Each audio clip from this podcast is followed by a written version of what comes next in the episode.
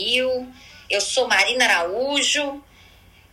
Estou convidando aqui, estou com meus caríssimos colegas Cristiano, Júlia.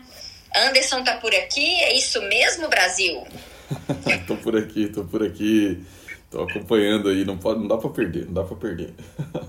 Perfeito, perfeito. Bem-vindo a todos. E hoje teremos uma manhã super, super especial. Começamos aqui com Madalena de Maria Rita, um samba clássico para dar a energia gostosa dessa terça-feira fria. Meus caríssimos, começando esse bom dia, nós somos a Gonil e a gente endereça, além de boas músicas melhores quando Marina está na playlist, a gente endereça os ativos mais relevantes para tomada de decisões digitais. Aqui você encontra conteúdos e artigos que circulam nas nossas redes, nas nossas comunidades e principalmente acreditamos em negócios com compliance e ética, trabalhamos com velocidade e acreditamos na construção coletiva de saberes. Bem, hoje temos várias tretas para endereçar Vou começar com o Cris discutindo aqui, conversando um pouquinho, batendo uma bola comigo. E depois temos um convidado super especial, que é o Marcelo Monteiro, head de vendas da Vortico Digital. Bom dia, Cris! Bom dia, Mari! Bom dia, Júlia! Bom dia, Anderson! Bom dia, comunidade Go New! Muito legal estar aqui mais um dia, trazendo os nossos 30 minutinhos aí dos principais é, digital assets, né, do que está rolando aí pelo, pelo mundo, com esse desafio de, de trazer as grandes contradições é, e principalmente de, de manter toda a nossa comunidade aí atualizada e aberta a tudo isso que a gente se propõe, né, Mari? Com certeza, com certeza. Bem, Cris, acho que a primeira treta, o primeiro conjunto de tretas que, eu, que a gente queria discutir um pouquinho é realmente assim até onde vão as big techs, né? Nós ficamos com essa curiosidade hoje. É, você pode falar um pouquinho pra gente o que está rolando com relação a isso? Mari, você sabe que quando eu estava organizando aqui a pauta e fazendo toda essa, essa discussão, veio essa questão, né? Até onde vai e qual é efetivamente o limite, né? Talvez o limite é o improvável, né? Porque só nas notícias hoje que a gente traz aqui, a gente traz grandes highlights, né? A gente já começa com uma dentro do nosso eixo, né, do, do Data Tech Cyber, né? É uma notícia super quente aí publicada no Money Times, aonde o nosso Jeff Bezos se propõe a voar para o espaço no próximo mês. Então nós estamos falando do Bezos se propondo aí para o espaço, da Google mapeando o cérebro, da Weibo suspendendo perfis de influencers criptos e muito mais. Eu vou falar um pouquinho de cada uma aqui, só para poder desdobrar. Então, qual é o limite? Aonde que a gente pode chegar, né? Dentro dessa improbabilidade, né? Então, quando a gente fala ali na, na, na publicação do, do Bezos se propondo a, ir para o espaço no próximo mês, é, efetivamente, ele e seu colega bilionário o, o Elon Musk, é o que traz lá na Money Times, tem investido pesadamente é, nos seus foguetes. Mas a Blue Orange, que é o que ele está colocando como meta aí de até 20 de julho realizar sua primeira viagem turística. Junto dessa notícia, é, a gente traz também aí, Mari, o TikTok, que, acabou de dar permissão para coletar dados biométricos dos seus usuários nos Estados Unidos. E a Weibo, que é a gente pode classificar como o Twitter chinês, suspendendo perfis de influenciadores cripto. Essa notícia da Weibo também a gente encontra ela na, na Money Times. E para fechar essa grande, esse grande questionamento aí que, que gera essa inquietude toda, Mário, fonte exame, é, a Google ajuda a mapear o cérebro humano e se propõe a descobrir um possível novo neurônio. E é muito legal, isso está nas nossas redes, está nos nossos grupos, é, o link detalhado ali da, de cada uma dessas notícias, é que a própria Google disponibilizou uma ferramenta absurda que se você clica lá, você consegue analisar todo esse mapeamento que está sendo desenvolvido e é um trabalho que está sendo feito junto com a Universidade de Harvard. Então a treta é essa, Mari, qual é o limite? Muito legal, muito legal. E aí, né, dentro desses nossos ativos digitais, e principalmente, né, Cris, considerando que estamos sempre buscando apoiar a nossa comunidade a tomar melhores decisões, saiu um artigo muito legal na MIT Sloan, não saiu? O que, que você tem para contar para gente sobre ele? O que, que eu trago desse, desse artigo publicado no MIT, é, Mari? Ele é justamente uma, uma pauta de governança, é uma pauta prioritária, que é justamente olhar para o desenvolvimento da estratégia e ver como que ela deve ser considerada, principalmente nos tempos de hoje, né? E o que esse artigo se propõe é exatamente porque os bons argumentos eles tornam a estratégia melhor, né? Aqui a gente sempre fala na GoNew, né, do espaço amplo para o contraditório, né? E o quanto que o contraditório ele é essencial para fortalecer o debate e a gente formar grandes argumentos, né? E essa é a essência do que a gente tem nesse, nesse artigo do MIT que, que traz que processos formais eles debatem é, um certo construtivismo e um rigor lógico que são ingredientes chaves para elaborar estratégias consistentes. E ao longo desse artigo do, do MIT, que também está lá na, nas nossas redes, ele coloca que o papel fundamental dos líderes é formular, descobrir e revisar a lógica do sucesso, fazendo com que eles chamam de argumentos de estratégia.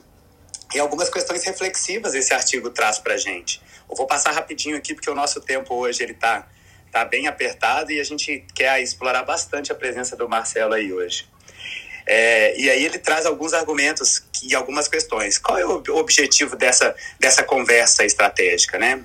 Dedicar o tempo e atenção à consulta com outras pessoas envolvidas. Quem é que deve participar? Quais são as funções dos participantes? Aonde que deve acontecer essa discussão estratégica e como que a conversa ela deve criar esse campo aberto para essa, essa construção. E por fim, é, quando é, ele conclui esse, esse artigo muito interessante, ele, ele traz da seguinte forma: comece com a conclusão e mapeie uma conclusão de cada vez. O que, que, que ele quer dizer com isso? É exatamente identificar e organizar todas as explicações plausíveis, construir um bom mapa, combinando e recombinando ideias e colocando que o cerne de toda a grande estratégia é, de fato, um argumento válido. E aí fica o desafio dos líderes, né? Em trabalhar e desenvolver esses argumentos. Então, esse artigo está muito legal, Mari, e fica aí dentro da nossa, da nossa lista de hoje. Muito legal, muito legal. E antes de passar a palavra para Marcelo Monteiro, nosso querido convidado, eu queria perguntar para Anderson Godes como é estar estreando hoje a 12 turma do Master. Anderson, temos essa novidade para contar para nossa comunidade, não é mesmo? É verdade, eu tô, eu tô de folga aqui, mas você me colocou na. Então tá bom, eu vou falar. hoje hoje estamos juntos lá, é um aquecimento, né? Um aquecimento ainda, então é, começa para valer na semana que vem. O Master tá cada vez mais incrível. Eu, eu fico. Esses dias eu escrevi, né? Fiquei muito lisonjeado, assim, do, de, da gente ter feito ali um, um centro gravitacional, um, um oferecer né, um novo centro gravitacional de discussão da alta gestão, dos conselhos empresariais e nesse espectro mais aberto que o Master traz. Né? Então ali a gente fala de novo poder de forma mais ampla, ali a gente fala dessas tretas todas que a gente endereça aqui diariamente. Então se você ainda é, não é Master, vem com a gente, ainda dá tempo de começar na semana que vem essa turma. Hoje eu estou fazendo lá um aquecimento, mas é um sempre um aquecimento que fica gravado. E procura o time aqui GoNew, entra lá no nosso site www.gonew.com e você consegue estar com a gente lá. Vai ser um privilégio tê-lo dentro dessa comunidade, nessa jornada é, de construção coletiva de saberes. Né? Obrigado pela deixa aí, querida Marina. Imagina, imagina. Bem, agora eu vou convidar Marcelo Monteiro, como eu apresentei para vocês, caríssimos. Ele é head de vendas um, da Vórtigo Digital e estamos falando direto de Miami. Ontem apareceu uma treta nos nossos grupos com um artigo da Sky News e ele discutia a questão da evasão fiscal corporativa, principalmente quando a gente está falando dos gigantes de tecnologia, Google e Facebook. E para isso, Marcelo, eu queria te deixar uma pergunta.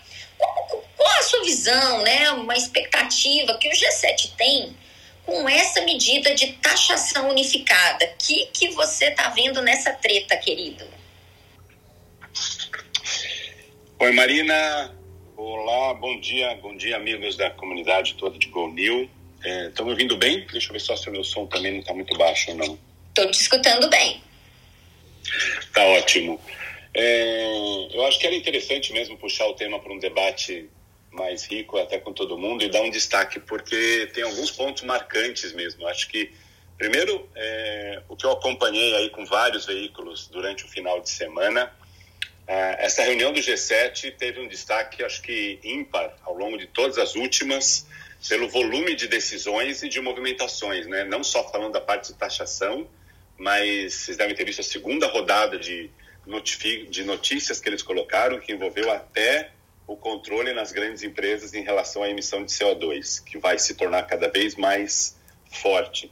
Mas voltando nesse ponto, é, essa é uma mudança que eu estou aqui acompanhando mais próximo nos Estados Unidos, vendo todo esse impacto aqui. Vocês devem estar vendo outras notícias, como esse governo novo do Biden está tentando movimentar muito investimento e uma das decisões vem por este caminho mesmo. Então, ele conseguiu é, acelerar essa negociação toda no G7 e puxar uma taxação de 15% que começasse mesmo a unificar essa grande movimentação que não só, vale lembrar isso, não só as grandes techs que estão nisso, mas elas estão no radar, porque elas são as que mais chamam a atenção, mas tem outras empresas, eles estão falando das 100 maiores empresas.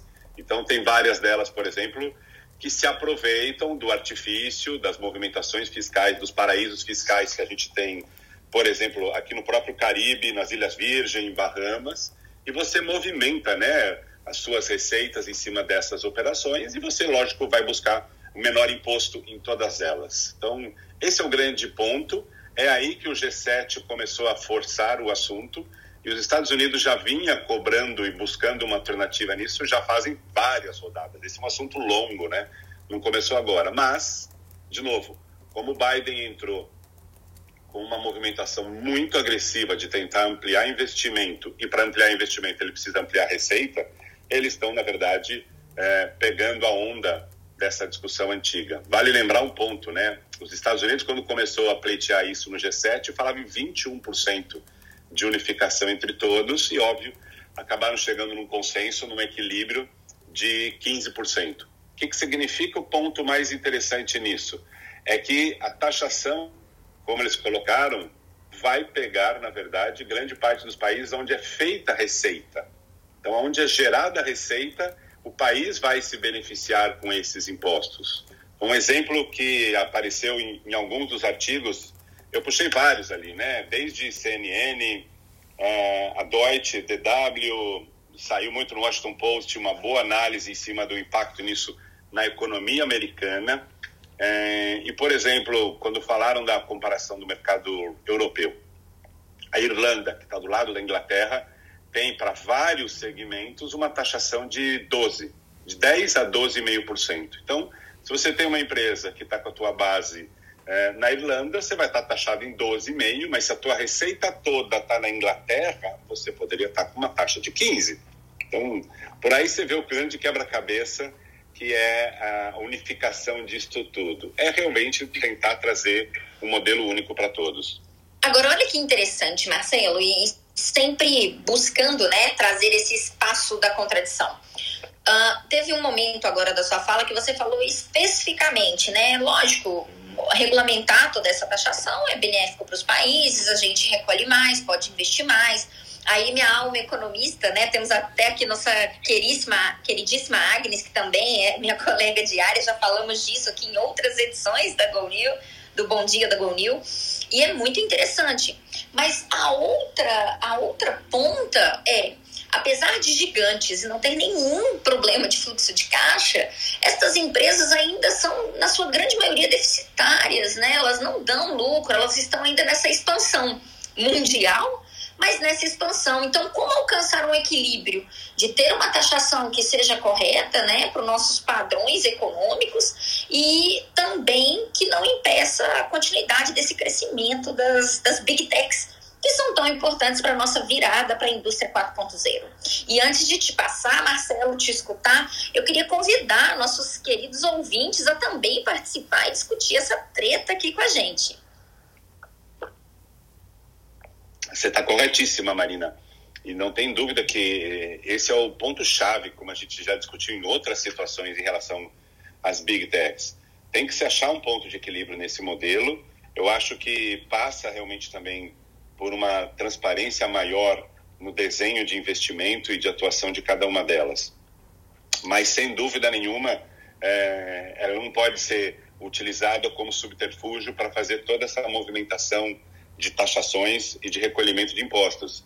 É, só para lembrar de novo, o que destacou muito no Washington Post, o, a ação do G7 tem impacto nas grandes Big Four de, de tecnologia, mas são as 100 maiores empresas.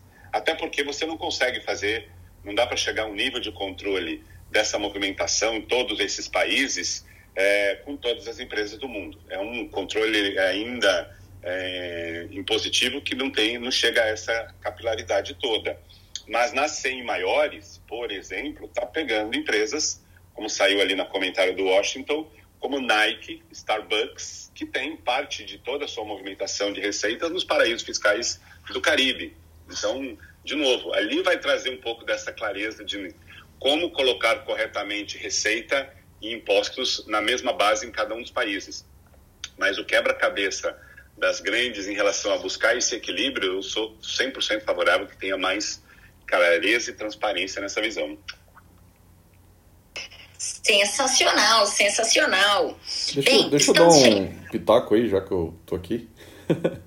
Já que você tá aqui, né, é. Anderson? Fazer o quê? Você, você não quer tirar férias?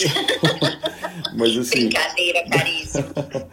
Não, mas tá, tá delicioso aí, parabéns ao time. Agora o pessoal tá vendo como é que. Eu tenho o privilégio, às vezes, de falar, né?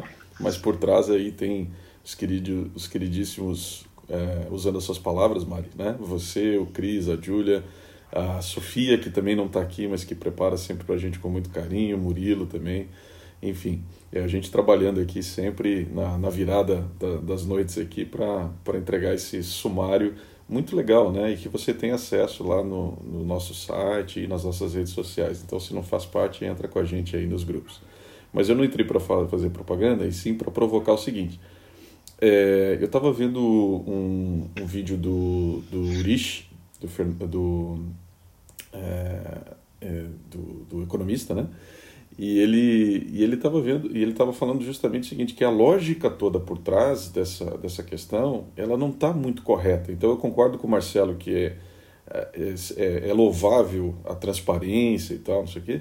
Mas por outro lado, é, assim, é, pô, não é para recolher mais, né? Quer dizer, e não, E aí, e aí a lógica de estados que já estão inchados, ele começa a mostrar uma série de dados né, do, dos estados inchados. Então, assumindo aqui o chapeuzinho um pouco do, do poli, extremamente liberal aí, é, não é, não é só para fazer esse contraponto, não é um pouco essa lógica que está sendo adotada ali para para tentar aumentar o recolhimento?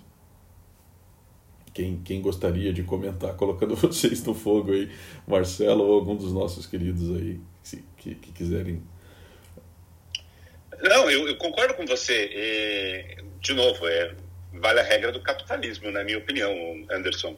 Está sendo uma pressão mais exagerada nesse sentido, mas, de novo, eu vejo como uma tentativa de buscar mesmo uma unificação, é, porque um dos alvos mais chaves ali é esse desequilíbrio de paraísos fiscais e de movimentações.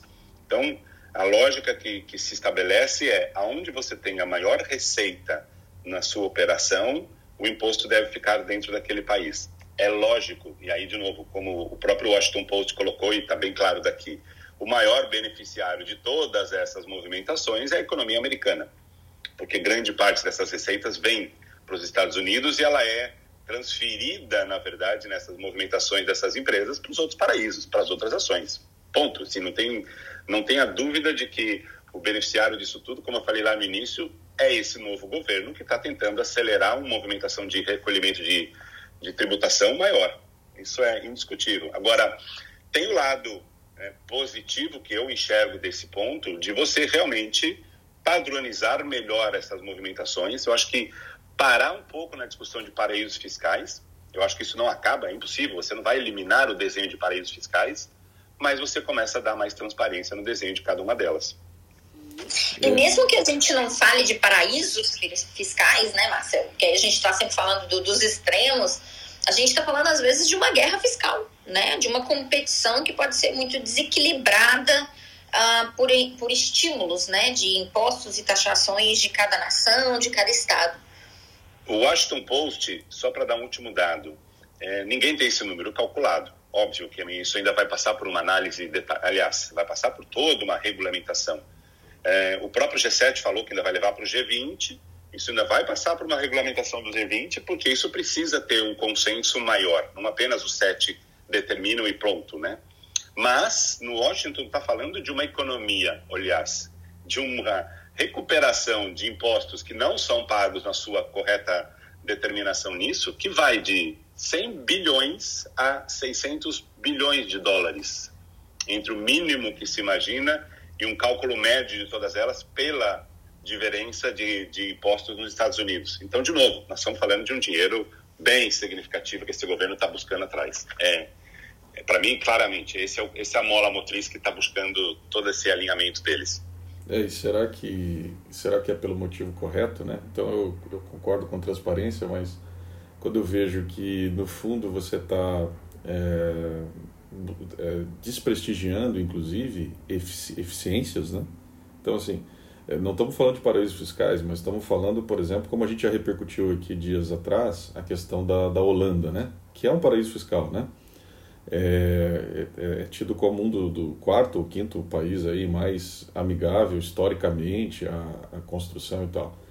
E aí eu vejo, por exemplo, tem um colega nosso que é fundador da, de, uma, de uma grande empresa de tecnologia e sempre super companheiro aqui, teve desde o começo da GoNew, desde 2018 fazendo eventos com a gente e tal. É um cara extremamente ético, um cara brilhante. Eu não vou contar aqui quem é, só para não a não expô-lo, mas é, o fato é que ele acabou abrindo é, discussões com o governo holandês, sim, para que a, a, sede mundial dele é, fosse lá, porque primeiro o Brasil não, você não consegue receber em outro tipo de moeda e fazer a contabilidade em outro tipo de moeda, né? E isso para ele que estava em 170 países do mundo era um, um desafio. Então é, a segunda coisa é que os, os caras chegaram na Holanda e disseram assim, deixa eu entender o seu negócio, né? o governo né, holandês, deixa eu entender o seu negócio. E dado esse entendimento, entender o seu negócio digital e tal, deixa eu te, te sugerir alguns modelos e tal para operar aqui de uma maneira bastante construtiva, né?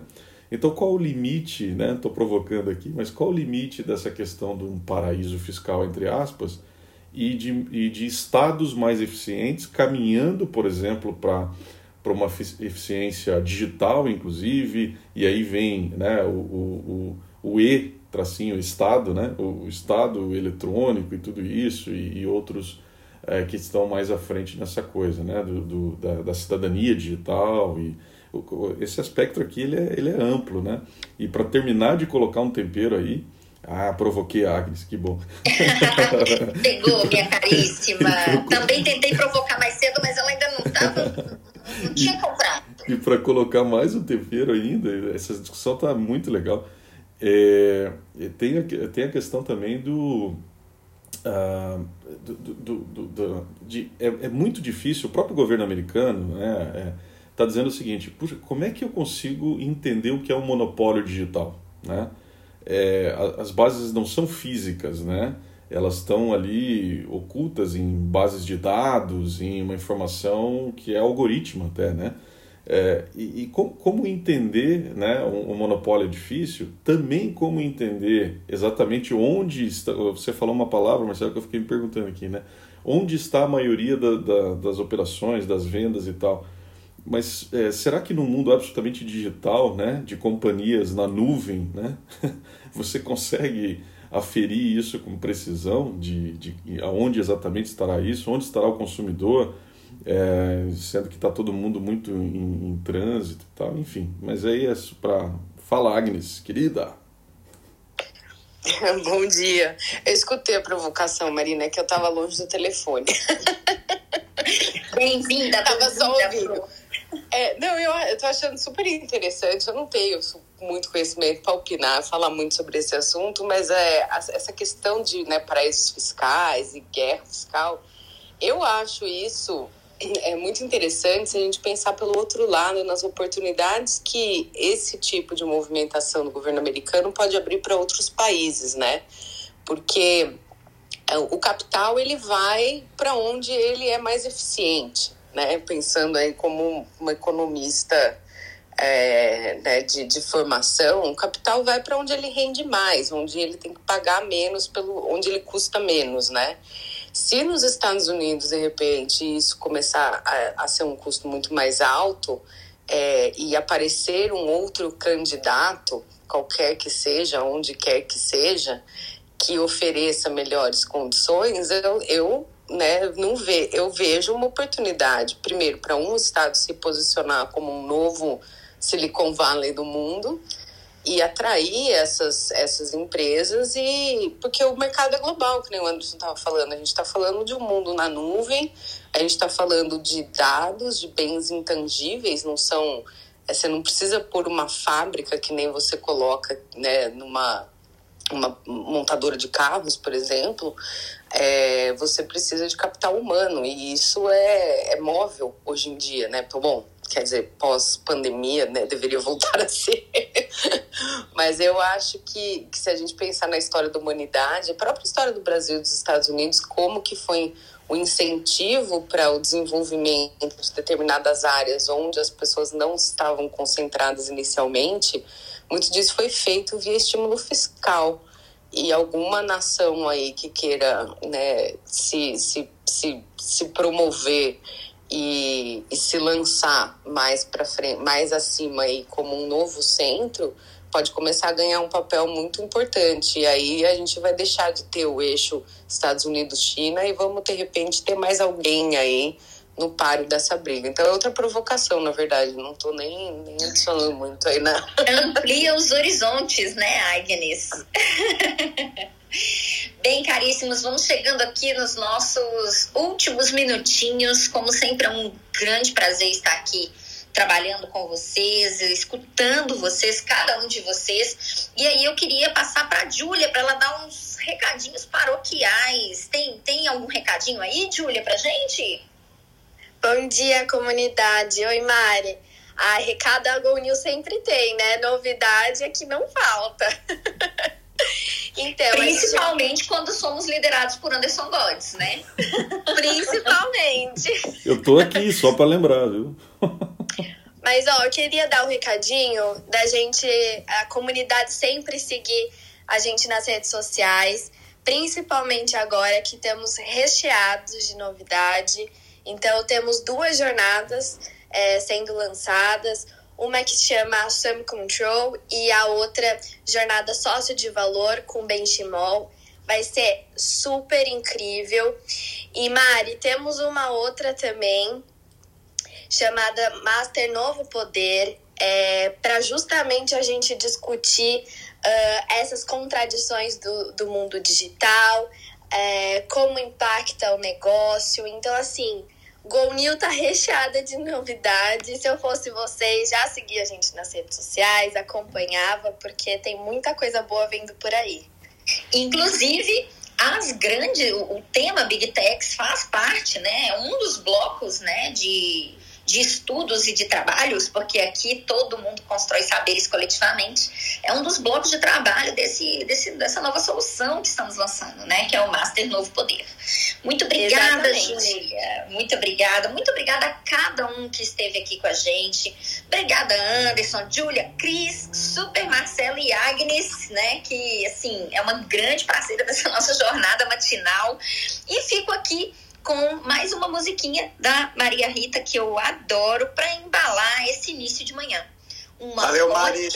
Oi, valeu, Cris. Pessoal. Valeu. Valeu, valeu. Bom, bom dia. dia. Bom dia. Bom dia, pessoal. Um abraço.